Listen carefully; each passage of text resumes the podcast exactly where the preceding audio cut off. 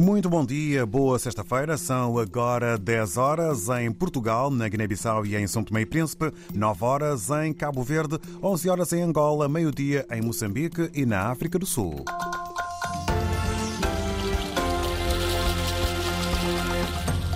Agora em foco os temas que vão ser tratados neste jornal. O presidente moçambicano Filipe Nyusi ordenou reforço do patrulhamento da fronteira com a Tanzânia para impedir a entrada de grupos armados no país. O ministro português de Negócios Estrangeiros, na cimeira do G20 no Rio de Janeiro, deu ontem como exemplo o projeto que Portugal tem com Cabo Verde sobre a dívida abatida com um investimento verde. E o Fundo Global para o Ambiente disponibilizou 5 milhões de euros para um projeto que visa restaurar a floresta São Tomense. Vamos saber mais com João Costa Dias. com o objetivo de impedir que grupos armados entrem em Moçambique. O presidente Filipe Nyusi ordenou ao jornalista Orfação Lisboa o reforço das ações de patrulha ao longo da linha de fronteira com a Tanzânia. Foi num contacto com as tropas da Guarda Fronteira no distrito de Moeda, em Cabo Delgado, que Filipe Nyusi exigiu maior controlo da linha de fronteira. É esta que vigia a nossa fronteira e, neste caso concreto, com a República Unida da Tanzânia, onde tem sido a via por onde os terroristas tentam usar. Encontram dificuldades por causa do vosso trabalho, mas sempre há alguns que conseguem escapar. Filipe Nunes exigiu por isso firmeza na atuação desta força. Agora mais que nunca, porque é um momento em que o, o terrorista acha que deve aumentar a sua atividade, mas para nós achamos que é totalmente o desespero. Do Planalto de Moeda, e numa parada militar, o chefe de Estado moçambicano, também comandante em chefe das Forças de Defesa e Segurança, exigiu das diferentes unidades das forças militares e paramilitares maior sintonia para manter a segurança e a ordem no território nacional, numa altura em que milhares de pessoas fogem das zonas de residência em alguns distritos da província de Cabo Delgado devido à onda de ataques e à movimentação dos terroristas nos últimos dias. Ainda em Moçambique, as autoridades de saúde registaram os primeiros casos de diarreias agudas entre a população deslocada dos ataques na província de Cabo Delgado, situação considerada preocupante e que foi confirmada pelo administrador de Herati, Manuel Manuso. Deixa-nos preocupar desse cenário porque o nosso distrito já teve registros muito grandes de diarreia e, e cólera e que depois ficou eh, no último mês ultrapassada essa situação. E quando já agora, com esta avalanche, estamos a ter registro logo, assim que chegaram ontem, eh, já deixa-nos algum receio. São sete os casos de diarreias agudas confirmadas entre a população deslocada do distrito de Chiur, em Cabo Delgado. Na Guiné-Bissau, a propósito do caso da morte de oito pessoas, cinco mulheres e três homens, na aldeia de Colates, no setor de São Domingos, em consequência da ingestão forçada de um suposto líquido para identificar feiticeiros, a Liga Guinense dos Direitos Humanos instou, em comunicado, a que a RDP África teve acesso, o Ministério Público a abrir um inquérito judicial e o Governo a estabelecer uma estratégia de luta contra este tipo de fenómenos às populações ali Liga apela ao abandono destas práticas. O incidente ocorreu no passado dia 21 e envolveu, pode ler-se no texto, um caso protagonizado por um vidente proveniente da Gâmbia, a mando de anciões e responsáveis locais, com a finalidade de erradicar a feitiçaria. Em consequência da ingestão deste líquido, há ainda 21 pessoas internadas no Centro de Saúde de São Domingos. Em Cabo Verde, depois de alguma melhoria do estado do tempo registada durante todo o dia de ontem, a bruma seca pode tornar-se hoje temporariamente mais densa, uma situação que pode mesmo condicionar as ligações aéreas, correspondente Carlos Santos. Nos últimos três dias, o arquipélago tem estado envolto numa densa camada de partículas de poeira, um fenómeno que afeta a saúde, sobretudo das pessoas que têm problemas respiratórios, mas também a mobilidade entre as ilhas. Esta preocupação foi ontem levada ao Parlamento pela UCID.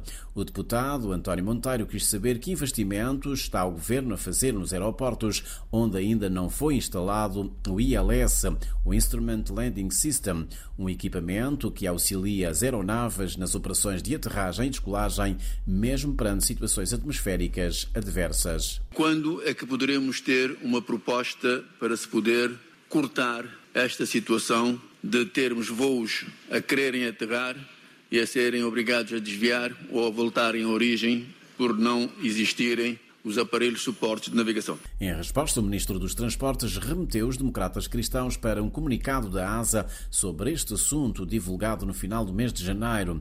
No caso do aeroporto de São Vicente, segundo Carlos Santos, a instalação do sistema ILS não garante a segurança nas operações quando a visibilidade horizontal é muito fraca. Empresas especialistas nessa área, com experts, já estiveram cá inclusive as empresas que vendem esse, tipo, esse aparelho, quiseram vender e propor a venda para instalação em São Vicente e depois de fazerem o estudo, eles mesmos disseram que neste momento não havia condições para melhorar. O Instituto Nacional de Meteorologia e Geofísica considera que as condições climatéricas não são as habituais nesta época do ano. O correspondente Carlos Santos em Cabo Verde. E o ministro português dos Negócios Estrangeiros afirmou ontem ter dado como exemplo, perante os chefes da diplomacia das 20 maiores economias do mundo, o G20, o projeto que Portugal tem com Cabo Verde sobre a dívida abatida com um investimento verde. Nós pensamos que podemos dar um contributo, por exemplo, para as discussões sobre a reforma da arquitetura internacional em matéria de clima e dívida. Iniciamos com Cabo Verde um processo que julgamos inovador e útil e possivelmente um modelo para outras partes do mundo, em que a dívida de Cabo Verde vai sendo abatida de acordo com os investimentos que Cabo Verde vai fazendo em matéria de transição verde. João Gomes Cravinho reforçou ainda a importância de trabalhar esta temática global. Dessa maneira, nós conseguimos, eh, com Cabo Verde, trabalhar a temática, que é uma temática global, é uma temática muito importante para muitos países, de resolução do seu problema de dívida, ao mesmo tempo que criamos espaço fiscal para a questão dos investimentos necessários para as alterações climáticas. Os comentários do ministro português dos Negócios Estrangeiros, num balanço sobre o segundo e último dia das reuniões do G20 no Rio de Janeiro. E o Fundo Global para o Ambiente disponibilizou 5 milhões de euros para o financiamento de um novo projeto que visa restaurar a floresta são tomense e garantir a sustentabilidade e biodiversidade do arquipélago. O projeto foi apresentado ontem em São Tomé pelo Fundo das Nações Unidas para a Agricultura, FAO, enquanto gestor da iniciativa. O ministro São Tomense da Agricultura, Abel Bom Jesus, defendeu maior atenção às pessoas que sobrevivem das florestas a partir da comercialização de madeiras ou pela produção de carvão. Impedimos o homem de entrar para a floresta para bater árvore. Temos que dar algo em contrapartida. Temos que dar, porque senão, mesmo que seja algo proibido, ele precisa de manter a sua subsistência, ele vai lá, nem se for no calar da noite então, é a preocupação do nosso governo e nós estamos a trabalhar nisso, até porque no processo de reconversão, através da direção de floresta e a direção da pecuária, nós já temos um, um kit, uh, ou seja, um conjunto de, de animais, uh, ovelhas e cabras, que nós vamos entregar aos carvoeiros brevemente, os animais estão em quarentena, para podermos dizê-los que nós não só estamos a proibir, mas como também temos a solução para que eles encontrem uma outra forma de ganhar a vida e assim facilitar o nosso trabalho. Abel Bom Jesus, o ministro São Tomense da Agricultura. E no próximo ano, Angola vai ter pelo menos 17 milhões de pessoas na pobreza, assim revela um estudo divulgado esta semana da Universidade Católica, que considera inimaginável que, passados 20 anos de paz, se tenham verificado tão poucas transformações. José Silva.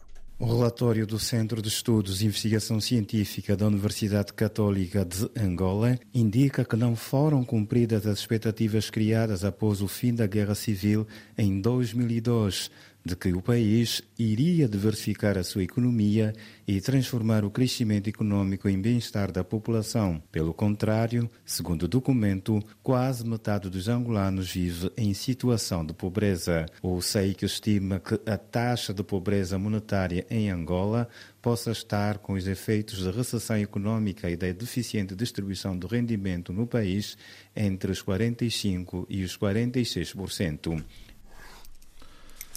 José Silva, a Universidade Católica, estima que a taxa de pobreza monetária em Angola possa estar com, com os efeitos da recessão económica e da deficiente distribuição de rendimento do país entre os 45% e os 46%. Começa hoje no Seixal o 15º Congresso da CGTP, eh, que vai ser marcado pela renovação de um quarto dos dirigentes, incluindo a secretária-geral Isabel Camarinha, que vai ser substituída no cargo por Tiago Oliveira. A lista do Conselho Nacional da CGTP, a eleger no Congresso, prevê a renovação de 39 dirigentes sindicais dos 147 que integram este órgão. Sai mesmo a 2 de abril. O presidente do Senegal anunciou a noite passada que respeita a decisão do Conselho Constitucional e não há prolongamento do mandato. Este mês, Macky Sall anunciou que e fez aprovar mesmo no Parlamento o adiamento das eleições presidenciais no Senegal, mas o Conselho Constitucional chumbou esta pretensão. Ontem, numa entrevista coletiva a quatro órgãos de comunicação social, Sala anunciou que já para a semana vai marcar a data das eleições presidenciais e falou sobre a esperada libertação dos principais opositores políticos ainda detidos.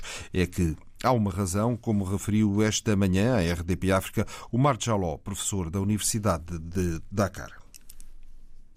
O presidente Macky Sall mostrou-se muito disponível para ver estes líderes da oposição, principalmente Usman Sonko e Bassirou Diomaye Faye, fazerem parte deste diálogo que, em princípio, deve começar nesta segunda-feira que vem aí e que pode durar dois dias, para que, a partir deste diálogo, que possa uh, chegar a uma data consensual para a organização das eleições presidenciais.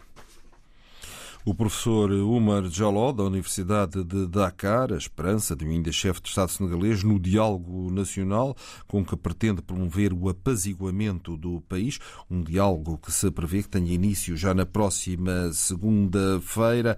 A exploração de recursos minerais e de petróleo em breve colocam imperativos de estabilidade ao país, salientou ainda o presidente senegalês.